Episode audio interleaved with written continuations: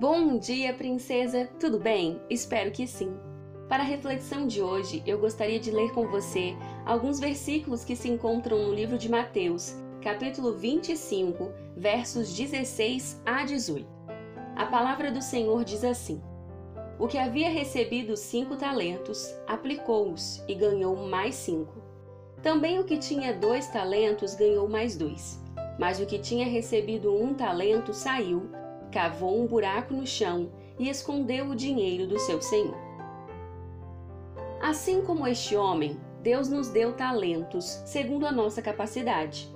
Algumas de nós podem cantar, outras pregam muito bem, enquanto outras têm um amor especial por evangelização e outras ainda podem arrasar nos almoços e jantares dos retiros. Cada uma de nós foi agraciada com um dom escolhido pelo próprio Deus para que usemos em favor do seu reino. Algumas permitiram que Deus as capacitasse ainda mais e estão transformando os cinco talentos em dez. Outras transformaram os dois talentos que receberam em quatro. Mas aquela moça que recebeu apenas um talento temeu tanto perdê-lo que preferiu enterrá-lo a fazer qualquer outra coisa. Talvez você também tenha medo se acha incapaz e indigna de pôr em prática aquilo que Deus te chamou para fazer. Talvez você pense: cantar eu? Jamais.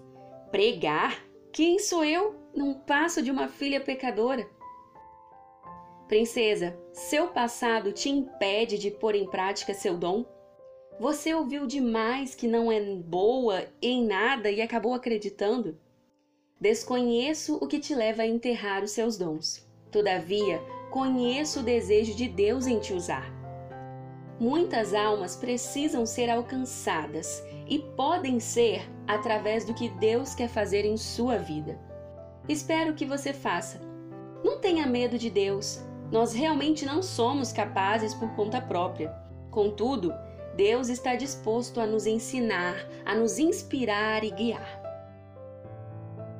A minha oração hoje é que o Senhor nos ensine a pôr em prática o nosso dom, tirando todo medo, todo trauma, todas as barreiras, todas as pedras de tropeço que nos impedem de viver o nosso dom, de servi-lo, de usá-lo para servir aos nossos irmãos. Estamos, Senhor, à sua disposição. Nos use conforme a tua vontade. Amém? Tenha um dia abençoado, princesa, e até amanhã.